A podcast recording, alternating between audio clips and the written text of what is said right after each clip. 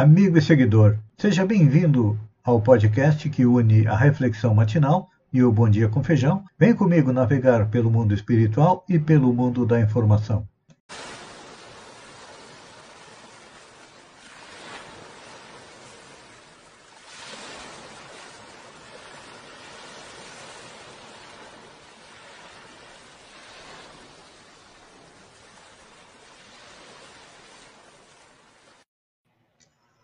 Olá, amigo e seguidor.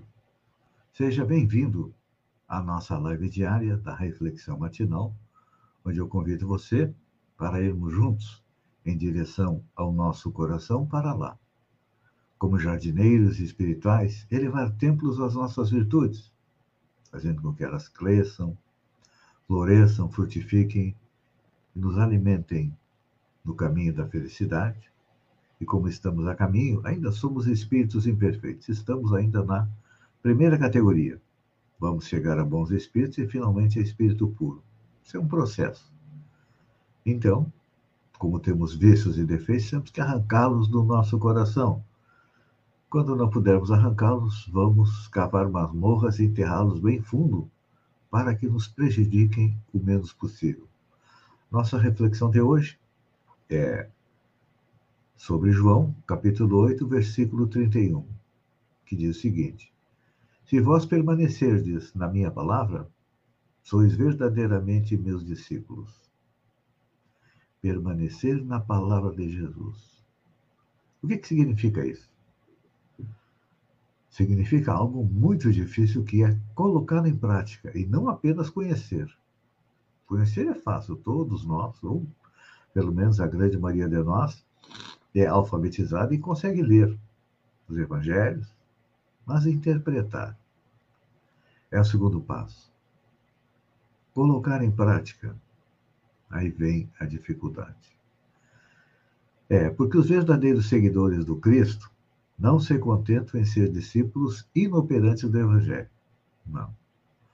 A vida é como um rio que nós temos que atravessar, com dois remos: fé e obras. Não adianta nós acreditarmos nas palavras de Jesus, dizer que Jesus está certo, e não colocarmos em prática. Porque Allan Kardec, quando sintetizou a doutrina espírita, ele colocou em fora da caridade nossa salvação. Caridade significa o quê? Significa ação. Ah, mas eu dou uma cesta básica, aplaco a minha consciência? Essa é a caridade material. A verdadeira caridade é a caridade moral. Então,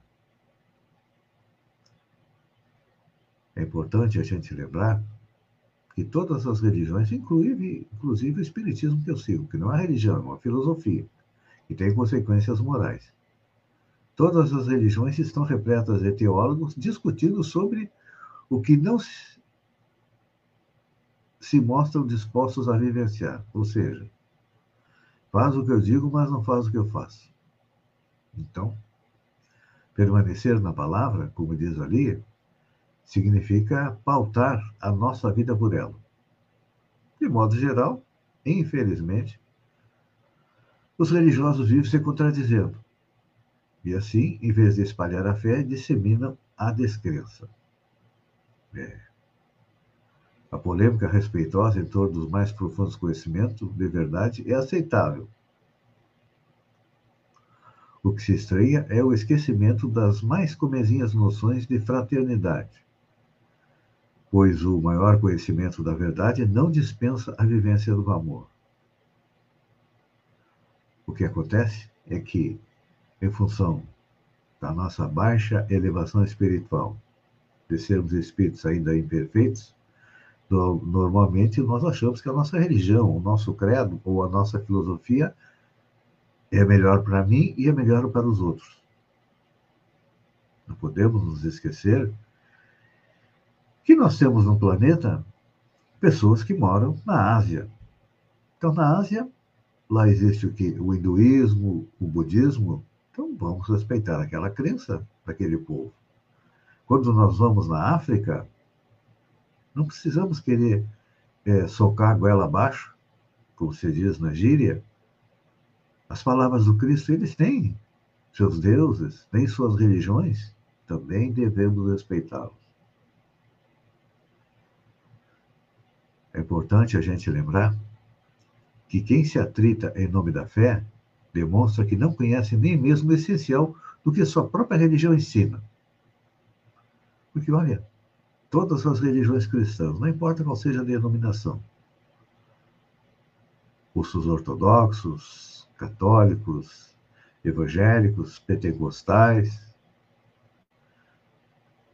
todos eles seguem a mesma coisa, que seja a tese dos ensinamentos de Jesus que diz: ama Deus e ama teu próximo. Quando a gente pensa em amar o nosso próximo, significa que temos que respeitá-lo. É. Então, quem se atreita, quem tenta é, fazer com que os outros aceitem o seu segmento religioso, realmente demonstra que não conhece mesmo o essencial do que a própria religião ensina. Volto a dizer novamente, que é o quê? As palavras de Jesus. Ama Deus e ama teu próximo. Claro que não podemos amar o nosso próximo porque nós não nos amamos ainda.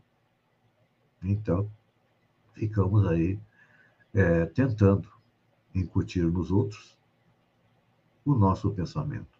E olha, quando a gente olha a história da humanidade, a gente percebe que o extremismo religioso é um dos piores flagelos que em todos os tempos assola a humanidade.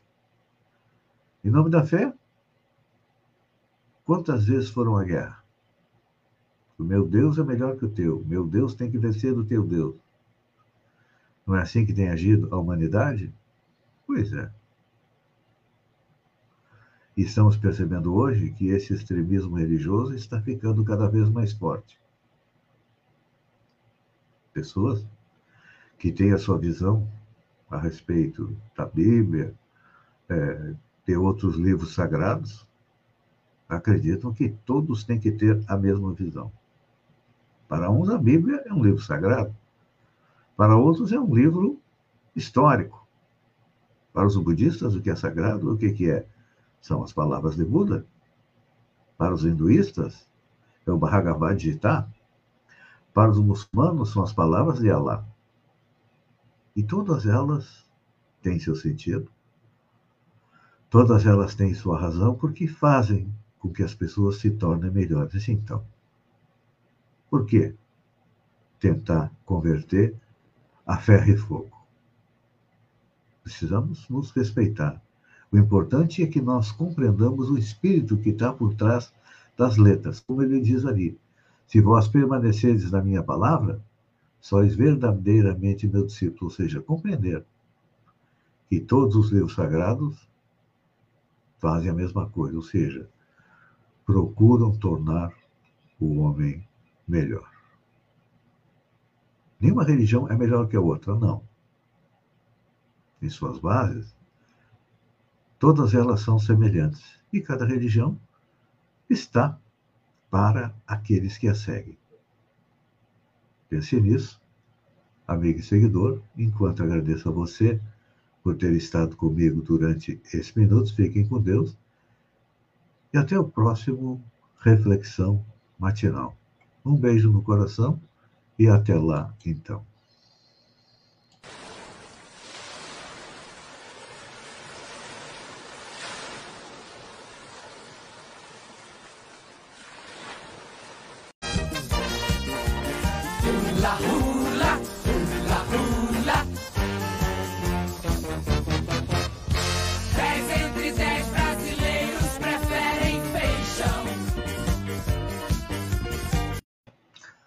Olá, amigo e seguidor.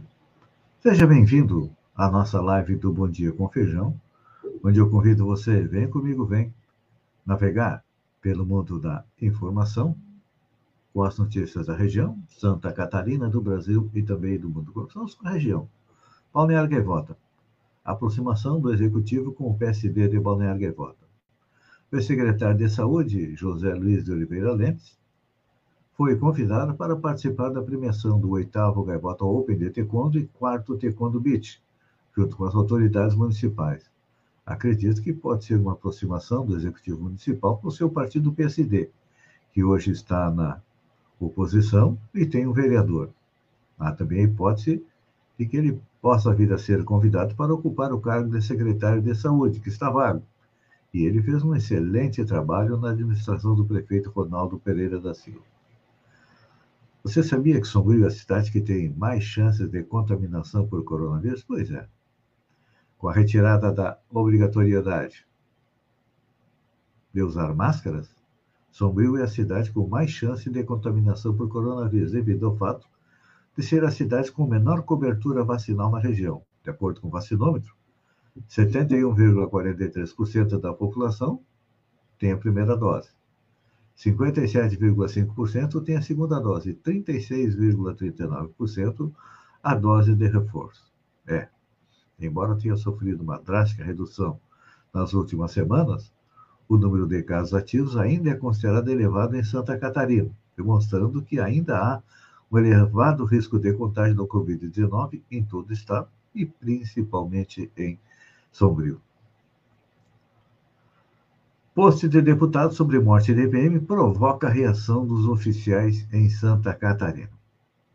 Uma publicação estadual do deputado estadual Ivanates nas redes sociais pela morte do soldado Luiz Fernando de Oliveira, que foi atingido por fuzil na sexta-feira em Florianópolis, é, teve reação na Polícia Militar. O parlamentar fez menção à diferença salarial entre as carreiras militares e foi acusado por oficiais de usar politicamente o momento de luto da corporação. A postagem resposta de oficiais de todo o Estado, entre eles o comandante-geral do Corpo de Bombeiros e ex-presidente do colegi Colegiado de Segurança, Coronel Charles Vieira, e do ex-subcomandante-geral da Polícia Militar, Coronel Cláudio Kelly, vão nesse sentido. Acho que ele deu uma bola fora, que nem mamãe falei. Além de máscaras, outras regras da pandemia foram alteradas em Santa Catarina. A liberação feita pelo governo do estado, dentro das regras da pandemia, no sábado, dia 12, não se limitam às máscaras. Além do decreto com orientações gerais sobre o enfrentamento do Covid, do Covid, também foi publicada uma portaria que reúne todas as categorias para diversos setores. Com isso, 11 portarias que estavam em vigor, com orientações, foram revogadas e vamos ver o que, que andou mudando. Uma das portarias define as regras para a boa prática dos serviços de entrega. Outra estabelece práticas de desinfecção local por meio de pulverização de alimentos e bebidas, é, pulverização de trabalhadores por túneis, procedimentos de limpeza e desinfecção de ambientes. Autoriza é, acesso e permanência de pessoas nas faixas de areia, nas mais das praias, rios e lagos. Fica também autorizada a atividade de pesca de arrasto nas praias do litoral catarinense. Define critérios para retomada de eventos esportivos, participação de corrida de rua, realização de lazer. Autoriza também a atividade das ligas acadêmicas, autoriza o funcionamento presencial da formação de condutores, serviços credenciados e etc. Então, são algumas das regras, novas regras que estão em vigor. Olha só. Fizemos um post é, no blog do Feijão, que está circulando hoje, que a cenoura é a vilã da inflação. É, entre os alimentos que ficaram mais caros e puxaram alta da inflação no mês de fevereiro está a cenoura.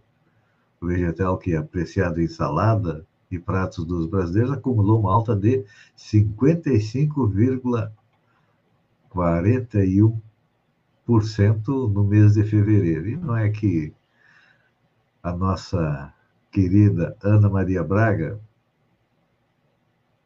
é, fez seu programa ontem, o Mais Você, usando um colar de cenoura? Pois é.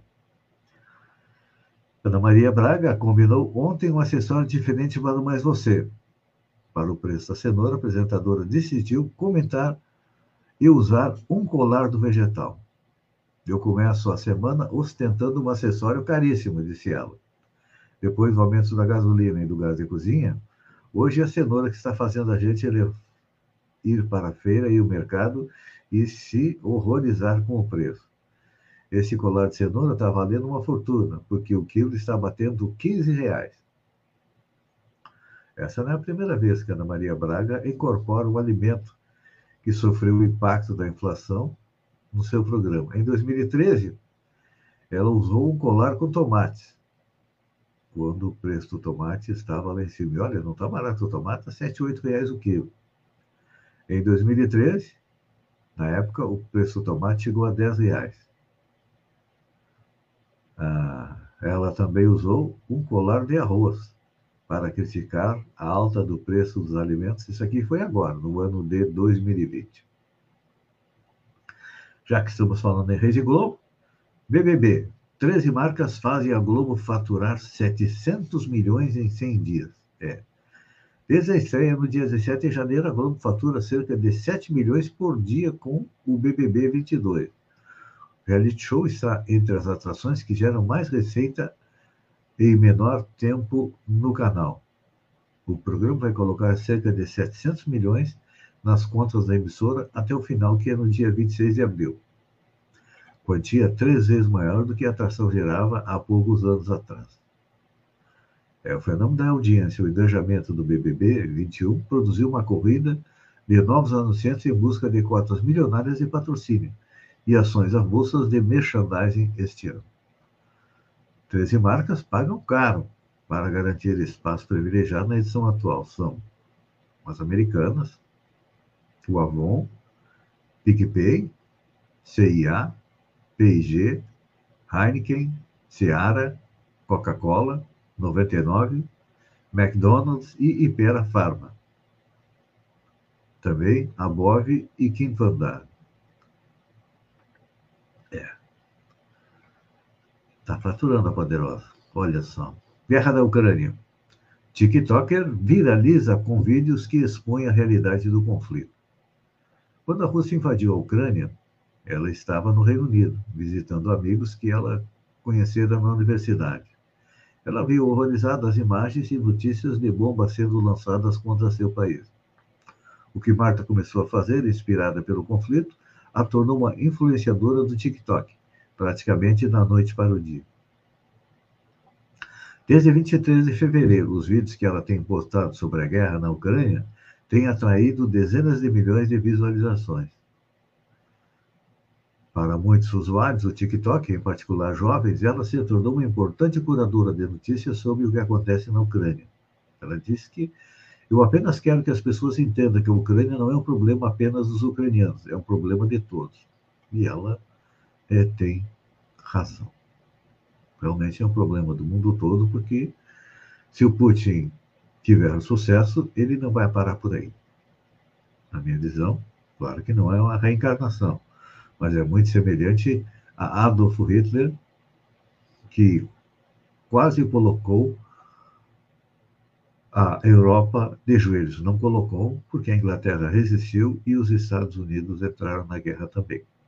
Espero que isso não aconteça e que haja um cessar-fogo e acabem as hostilidades. Amigo seguidor, obrigado pela companhia. Fiquem com Deus e até amanhã, às 6h50 com mais um Bom Dia com Feijão. Um beijo no coração e até lá, então.